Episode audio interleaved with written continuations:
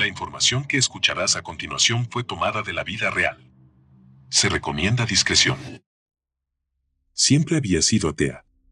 Mis estrictos padres luteranos me asignaron la Biblia como un proyecto de lectura de verano cuando yo tenía 10 años. Desafortunadamente para ellos, yo era una joven inteligente y rápidamente me alejé de la religión al descubrir la hipocresía dentro del buen libro. Las jóvenes inteligentes no tenían mucho que esperar a mediados del siglo XX. Leí cada libro en la sección de color en la biblioteca local media docena de veces. Cuando eso no fue suficiente para saciar mi sed de conocimiento, soborné a una amigable chica blanca con dulces y tomé libros a su nombre. Puedes imaginar mi alivio cuando desperté de mi coma y Jim Crow había terminado. El accidente, afortunadamente, fue rápido. No recuerdo haber sentido dolor. Recuerdo detenerme en la calle para quitarme una piedra del zapato. Recuerdo mirar hacia arriba para ver las luces. Luego todo se ennegreció. Cuando mis párpados se abrieron, momentos o años después, el cielo de arriba era de un color malva polvoriento. Como si hubieran rociado pétalos de rosa en un baño de leche. Una luz suave se filtraba a través de las hojas de un árbol, pero no podía ver el sol. El aire estaba quieto. Suave. Tranquilo. Tomé un enorme aliento entrecortado. Mis pulmones ardían, gritándome que dejara de respirar ese aire pervertido. Me ahogué durante agonizantes minutos. Manchas oscuras nadaban en las esquinas de mi visión. Unas manos fuertes me levantaron en posición vertical. Demasiado débil para luchar, intenté gritar, pero me taparon la boca y la nariz. Mis manos se lanzaron salvajemente a su cara, buscando arañar a mi captor. Contén la respiración, hermana. Este aire envenenado no es para que lo inhales. Su voz era suave y rítmica, como grandes campanas de viento cantando en la brisa. Sin ninguna otra opción, y al darme cuenta de que debía estar en mi cama de hospital soñando, obedecí. Dejé que mi diafragma se relajara y mis manos cayeron sin fuerzas. Cuando el aire abandonó mi cuerpo, también lo hizo el dolor punzante. Muy bien, dijo mi salvadora. Ahora te liberaré. Debo pedirte que no corras, porque hay criaturas mucho más terribles que yo en este jardín. Como prometió, su agarre alrededor de mi cara disminuyó. ¿Puedes pararte? Deja que te ayude. Me guió suavemente para ponerme de pie y me miró. Ella medía casi seis pies de alto, con trenzas cobrizas cayendo en elegantes ondas hasta la parte baja de su espalda. Su rostro de color rosa pálido era suave y redondo, salvo por sus penetrantes ojos castaños profundos y sus cejas angulosas. Un sencillo vestido de algodón blanco abrazaba su forma curvilínea. Enroscada alrededor de cada brazo había una serpiente verde esmeralda, deslizándose alrededor de sus brazos, sin aparente malicia hacia su compañera humana. Me froté los ojos. Me pellizqué el brazo. No, no estaba soñando. Eso era seguro. Tampoco, sin embargo, esto no era la realidad. No como yo la conocía. Abrí la boca para hablar, pero saboreé la punzada del aire tóxico en mi lengua. La mujer me sonrió con tristeza. Me temo que no puedo hacer nada para ayudarte, hermana. Solo los que vivimos en el jardín podemos tolerar este aire y confía cuando te digo que no deseas establecerte aquí, me dijo a forma de explicación. ¿Dónde es aquí? Pensé, mirando a ambos lados. A mi izquierda había un río balbuceante que fluía con aguas azul índigo. Más allá del río había un jardín exquisito, exuberante, con flores y arbustos de todo tipo aunque hermosas. Las hojas y los pétalos estaban todos apagados, no más que susurros de los colores que alguna vez habían sido. A mi derecha estaba el árbol debajo del cual había despertado. Extendí la mano para tocar la corteza. Estaba caliente, como si el árbol latiera con venas como las mías. Extendí la palma de mi mano sobre su tronco, disfrutando de su calor. El árbol del conocimiento del bien y el mal, dijo la mujer, respondiendo a la pregunta atrapada en mi garganta. Un regalo destinado a todos, pero escondido del mundo. Ella sonrió con tristeza, mirando las manzanas maduras que colgaban de las ramas. Te ofrecería la fruta, pero si no la hubieras probado ya, no te habrías despertado aquí. ¿Árbol del conocimiento? Miré a la flora polvorienta y al cielo rosado. Si ese era el árbol del conocimiento, entonces tenía que ser. Esto era el jardín del Edén, pero este no era el paraíso terrenal descrito en ningún texto que hubiera leído. ¿Qué pasó aquí? Ven hermana. No tenemos mucho tiempo. Si tu alma permanece separada de tu cuerpo por mucho tiempo, me temo que la conexión puede romperse para siempre, dijo alcanzando mi mano. Yo dudé. Puede que no haya creído en la Biblia, pero una cosa era común en la literatura. No confíes en las serpientes. Como si leyera mis pensamientos, volvió a ofrecerme la mano. Confía en mí. ¿Qué otra opción tienes? Con eso, deslicé mi mano sudorosa en la de ella. Ella me sonrió. Eres sabia. Gracias por tu confianza. Vamos ahora. Necesitamos llegar al árbol de la vida antes de que sea demasiado tarde. Fui yo quien plantó los árboles, comentó la mujer serpiente. Sus pies descalzos bailaban con gracia sobre los suaves escalones. Ten cuidado con los peces. Muerden. Mi esposo era frío y cruel, continuó diciendo, y este jardín era mi escape. Las mariposas revoloteaban perezosamente mientras atravesábamos el jardín. La exuberante hierba estaba cómodamente húmeda. Traté de imaginar cómo serían las rosas antes de que el color se hubiera filtrado de sus pétalos. El árbol del conocimiento fue primero. A la luz de las estrellas regaba el retoño con lágrimas. Le conté mis secretos. Cómo amaba y odiaba, cómo adoraba y temía a mi marido. De los susurros de alegría y tristeza creció el árbol magnífico, y de sus ramas el fruto. De repente, la mujer serpiente se detuvo en seco. Se agachó y me hizo señas para que hiciera lo mismo. Quédate quieta, hermana. Puede que haya sentido tu presencia. Sacó un cuchillo dentado de una correa alrededor de su muslo. Pasaron los minutos. No podía soportar el silencio. ¿Quién? susurré, haciendo una mueca por el ardor que se arrastraba por mi garganta. Mi compañera se giró y siseó de una manera muy serpientina, para luego reanudar su postura. Sus ojos merodeadores miraban alrededor, como una cazadora buscando a su presa. La respuesta a mi pregunta llegó con el viento. El primero que sentí desde que llegué a este lugar. Llevaba murmullos en una lengua rara, sembrando terror en mi corazón. Observé con horror cómo el azul de las violetas se lo llevaba el viento, como un mosquito que bebe de su víctima. Finalmente, cuando el viento hubo pasado, la mujer serpiente respondió. Es su hermana, es Dios.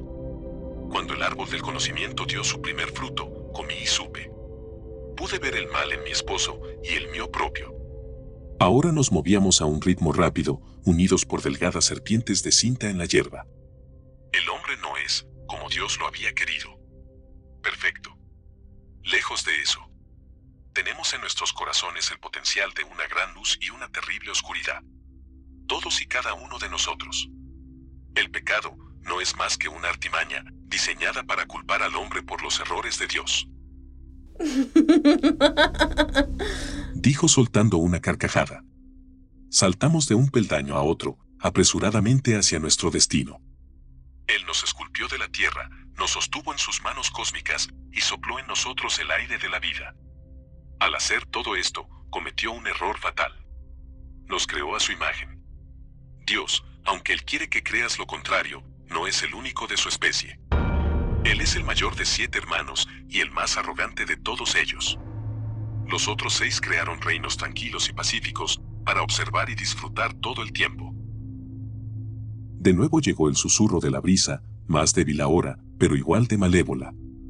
Dios, sin embargo, deseaba gobernar un reino. Por lo tanto, él llenó este jardín con criaturas de todo tipo. Cuando nadie se inclinaba ante él, creó al hombre.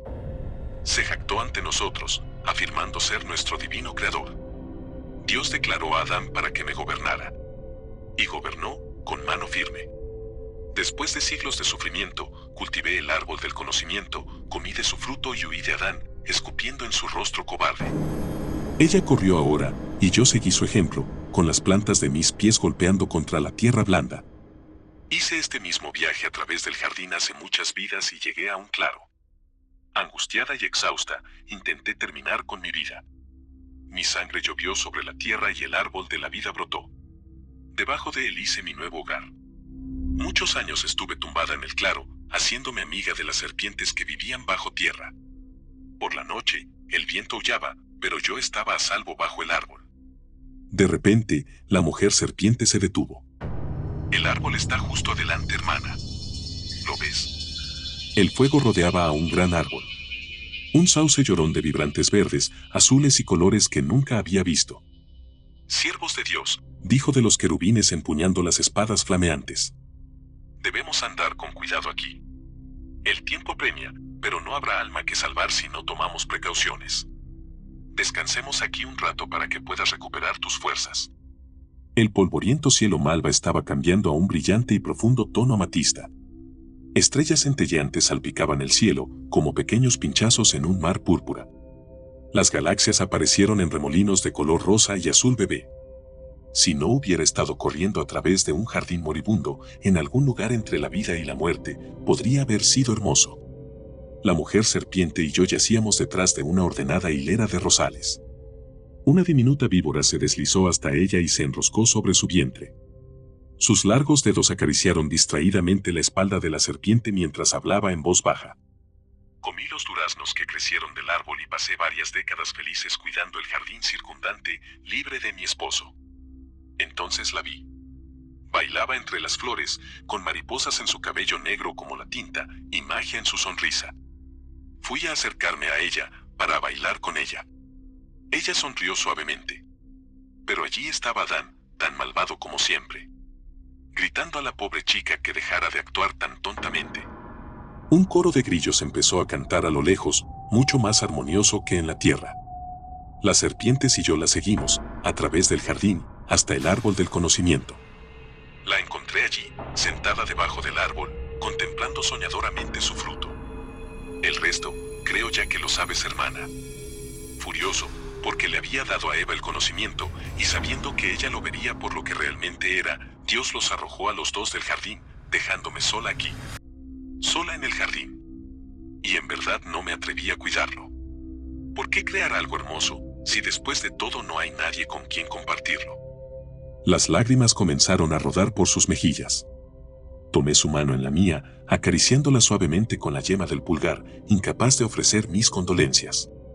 Habiendo comido del árbol de la vida, en cuerpo y alma, estoy condenada a pasar una eternidad en soledad. Eva lleva mucho tiempo muerta. Solo puedo esperar que ella baile en los cielos, si tal lugar existe. Tal vez su alma baila en otro reino, cuidada por un Dios más amable. Ahora paso mis días escondida, como una serpiente en su agujero. A veces dejo caer algún fruto a vuestra tierra. Por eso, hermana mía, te encontré bajo el árbol del conocimiento. Debes haber encontrado algo de mi fruta. Ella sonrió débilmente. Comparto el conocimiento lo mejor que puedo. Y guío a las almas perdidas lejos de este miserable lugar. No le permitiré que lastime más a mis hermanas. Nos acostamos juntos durante una hora o dos, hasta que la mujer serpiente se sentó derecha. Abertura en la guardia. Correrás lo más rápido que puedas hacia el árbol. Una vez que estés bajo sus ramas, estarás a salvo de los ángeles. Come la fruta y regresa a tu cuerpo. Los querubines no eran angelitos bebés alados como nos gusta pensar de ellos en la tierra. Cada uno tenía cuatro caras, una de león, una de buey, una de hombre y una de águila. Sus rostros se estremecían y cambiaban entre las cuatro criaturas, y cada transformación parecía ser más dolorosa que la anterior. Observé a las terribles criaturas a través de las hojas de un arbusto medio marchito. Mi compañera adoptó una postura similar a la de una cobra, enroscada y lista para atacar. Curvó sus dedos alrededor de mi muñeca. No tengas miedo. Sus ojos marrones oscuros brillaban con pena. Sé rápida, hermana. No mires atrás. Su agarre se hizo más fuerte. Pase lo que pase, no mires atrás.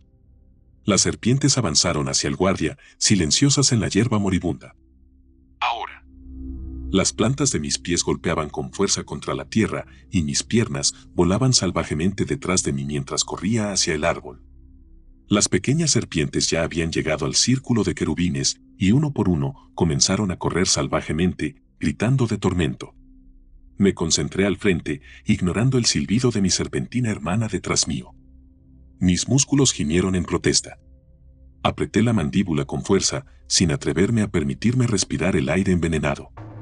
Un destello verde esmeralda cruzó mi campo de visión. La mujer serpiente estaba batiéndose en duelo con una cosa mitad buey, mitad águila, usando sus uñas con garras como armas. El viento frío sobre mi cabeza casi me congeló en seco.